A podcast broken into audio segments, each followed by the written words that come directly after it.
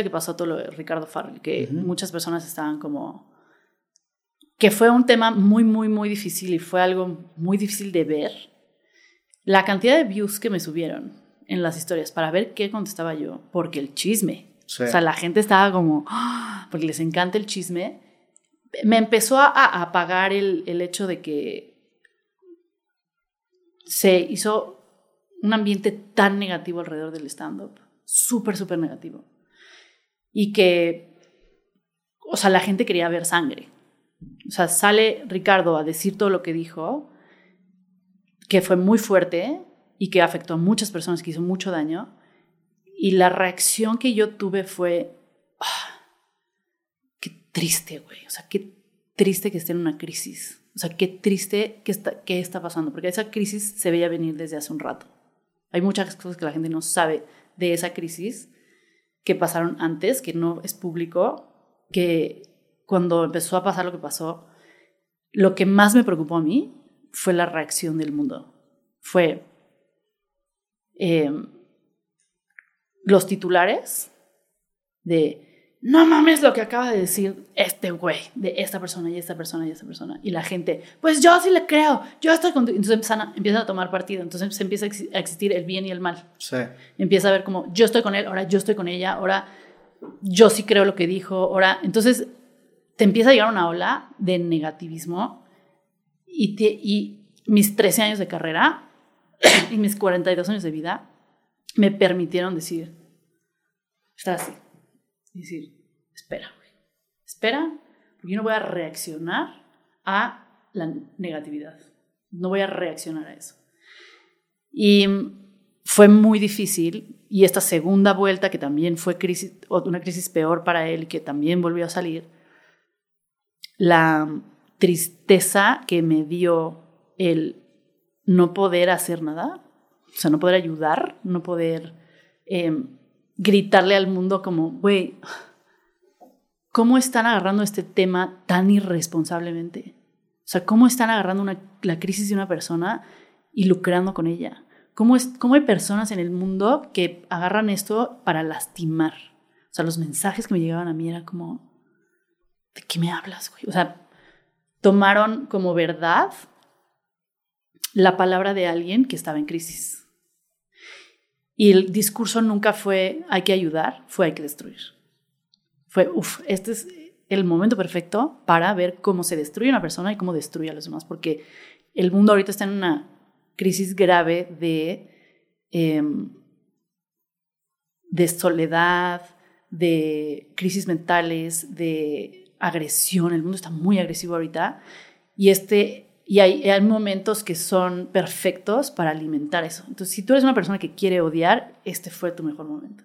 Si eres una persona que se quiere mantener mediocre, este fue tu mejor momento. Si tú, quieres, si tú eres una persona, si alguien me quería odiar, este fue su mejor momento.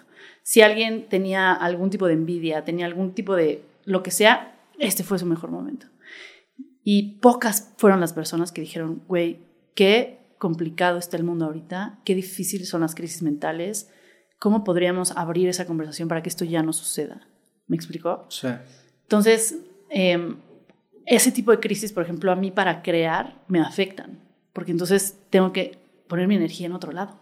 Tengo que empezar a decir, ok, entonces ahora, ¿qué vamos a hacer? Y ahora qué, ¿no? Y le preguntaba a amigos que también les había afectado, porque Ricardo es una persona que tiene muchos amigos, conocidos por todos, y es una persona muy querida a pesar de la crisis que tuvo y a pesar de lo que dijo, lo que quería que la gente que yo dijera era como, ¿cómo puede ser? Y defenderme, ir casa por casa diciendo, se los juro que lo que dijo no es verdad, o sea, yo, ¿para qué?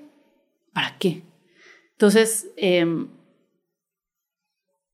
la cantidad de personas que empezaron como a esperar una reacción mía y una reacción de los, los otros comediantes a los que mencionó, eran tantas y yo tenía tantas otras cosas que hacer que tuve que tomar la decisión de separarme y seguir con mi vida porque ¿qué, qué voy a hacer? ¿Me meto al hoyo negro en el que están la mayoría o, o sigo? ¿O me voy por el camino de, güey, ni modo? O sea, ojalá de verdad, ojalá, y yo estoy en contacto con personas que están cercanas a él y demás para ver qué está pasando. Ojalá, ojalá le puedan ayudar, pero yo no puedo hacer nada más. Y yo no, yo no voy a dedicar mi energía a defender algo que no lo merece. Porque si tú quieres pensar eso de mí, yo no puedo decir nada que te haga cambiar de opinión. Nada. Pero se veía como que hay gente que está, o sea, parece que hay gente que está en su casa así, claro. esperando a ver quién cae.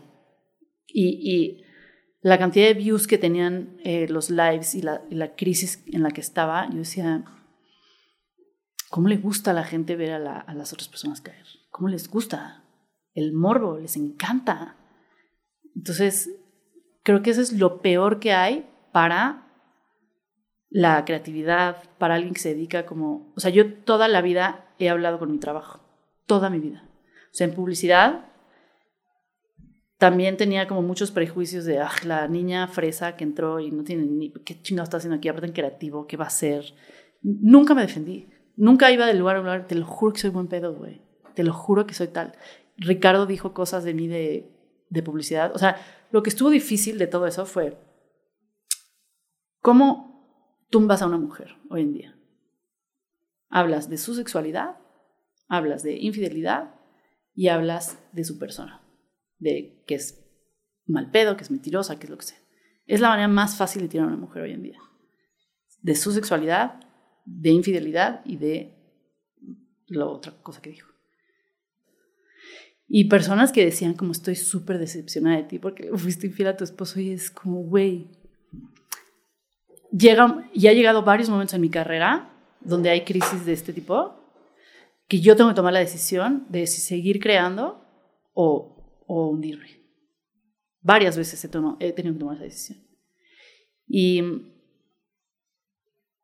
siempre, siempre, siempre voy a acabar hablando con mi trabajo. Siempre. O sea, por más que digan lo que digan. Yo no puedo ir desmintiendo a todo el mundo ni quién soy, ni qué he hecho, ni, ni, ni mucho menos. Y menos en un mundo donde están ávidos de ver a la gente caer. Entonces yo lo único que puedo hacer es trabajar y sacar otro especial y seguir. O sea, eso es lo que puedo hacer. Sí, también. O sea, mi manera de, de defenderme o de mostrarme al mundo siempre va a ser con mi trabajo. Sí, de toda situación a mí la neta se me hizo lamentable que todo eso se, haya hecho público. Creo yo que son cosas que se deben mantener en privado y definitivamente evidencia una parte muy oscura de las redes sociales que es este morbo y estas ganas que tiene el público en general de ver a gente destruyéndose y caer. Y a mí simplemente se me hizo pues de la chingada que eso existe y lo evidenció de una manera muy cabrón. Digo, espero que Richie esté bien. La neta es que tengo rato sin, sin verlo. Eh, y, pues sí, la, toda esta cuestión de morbo, toda esta cuestión de tratar asuntos privados en público a mí se me hace terrible, o sea, porque digo, por eso yo estoy en contra de la cultura de la cancelación, porque se vuelve esta cacería de brujas en donde se construyen estos teléfonos descompuestos, en donde se van trastornando las historias hasta que de repente ves un headline que dices, carnal, ¿cómo llegaron a eso? Exacto, exacto, o sea, yo veía unos titulares que decía, güey, ¿quién está allá adentro diciendo como vamos a inventar que, y no les importa. Y la gente, em, o sea, creo que todo esto es culpa de los realities. Sí. Que a la gente le encanta. Sí, sí, a la gente le encanta ver. O sea, el problema es que la oscuridad del otro te hace sentir menos oscuro a ti. Sí. Como bueno, por lo menos, por lo menos yo no hice eso. Sí, es, bueno, esta persona está en ese lugar, pero hizo tal cosa y yo como no lo hice, no estoy en ese. Es una manera de reforzar la, la, victimización, ¿no? Y también siento que estamos en la época de las brujas, donde se juntaban todos en la plaza a ver cómo se quemaba alguien. Sí. Porque, al, porque es pan y circo. Entonces estamos en esa época donde, uy, qué divertido, vamos a ver cómo cuelgan este güey, vamos a ver cómo queman esta vieja, vamos a ver cómo... Y es, es el chiste. Y, y, la gente que no hace esas cosas, o la gente que, que tiene un poquito más de capacidad para cuestionarse o para, para ver, güey, se ve claramente que hay una crisis aquí que se debería tratar de la manera correcta, es la que menos ruido hace. El que más ruido hace es el que quiere las cosas negativas. Pero para, para todos, es, es, el problema de las interacciones en redes, que está la cancha establecida para que se comparta lo que busca ser incendiario. Tú pones un tweet diciendo, eh, pues la película, no sé, la nueva de Guardians of the Galaxy está bien. pones ese tweet, no va a tener ninguna respuesta, ninguna interacción. Tú agarras una crítica incendiaria a la película y es el camino por donde adquieres atención y es por la manera en la que está construida la cancha, pero también por la manera en la que la gente, desgraciadamente, reacciona, o sea... Qué triste. Porque, y, tiene mucho que ver, ahora hace ratito mencionaste a Yuval Noah Harari, en el libro de Sapiens habla sobre cómo el ser humano es el único ser capaz de creer cosas que nunca ha visto y gracias a ello tenemos derechos humanos, tenemos democracia, tenemos religión, tenemos el dinero, ¿no? Pero también ese mismo sesgo nos hace ser estas personas que buscan el chisme, el morbo. No, y, tomar y creo que lo evidencia. Sí, 100%. Este o sea, a mí lo que más lo que más me preocupó de toda esa situación, uno fue Ricardo, que genuinamente, o sea, genuinamente espero que encuentre la ayuda que, que, necesita y que regrese. O sea, porque es alguien con tanto talento que ha hecho cosas lo, lo que me ha tocado conocer es un tipazo, la neta, es que siempre me ha tratado muy cabrón. Y, o sea, no... Es muy difícil ver a alguien que ha crecido contigo porque hemos crecido juntos en esta carrera llegar a algo tan difícil de tratar. O sea, yo no soy experta y no psicológica, ni, ni, sé, ni me atrevería a decir como yo lo que creo que pasó fue esto, sino claramente es una crisis que espero, espero que regrese porque acaba de sacar, John Mulaney, por ejemplo, acaba de sacar un, un especial en Netflix que habla de toda su adicción, cómo salió, cómo fue estar en rehab, cómo todo eso, y lo hizo brillante. Y digo, ah, o sea, tener esa capacidad y lograrlo, o sea, lograr sacar ese trauma a través de tu arte, espero que, que regrese. O sea, espero que realmente se recupere el suficiente para poder regresar a eso. Porque, o sea, para mí no hubo nada más triste que ver algo así. Sí, claro. Entonces, em, lo, lo, lo que te dan este tipo de crisis a todos, porque sacudió muchas cosas, es tomar la decisión de qué hacer con eso. ¿Qué vas a hacer con lo que te acaba de pasar? Y para mí, lo que me ha puesto la vida es cómo voy a crecer de esto y qué voy a aprender y qué me está tratando de enseñar. Y eventualmente lo meteré a un show y lo crearé. Pero lo que más me preocupa del mundo ahorita es eso, o sea, cómo vamos a regresar al, porque los únicos responsables de que haya esas cosas allá afuera y de que haya esas noticias y de, que haya clickbait y así, somos nosotros.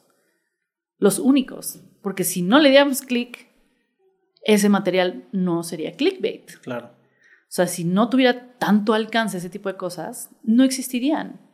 O sea, es como las telenovelas. ¿Por qué existían? Un chingo de gente las veía, güey. Pero las sigue viendo. pero ya hay menos. Sí. Porque ya hay menos personas que la ven. Nosotros somos los responsables de qué vemos, qué consumimos.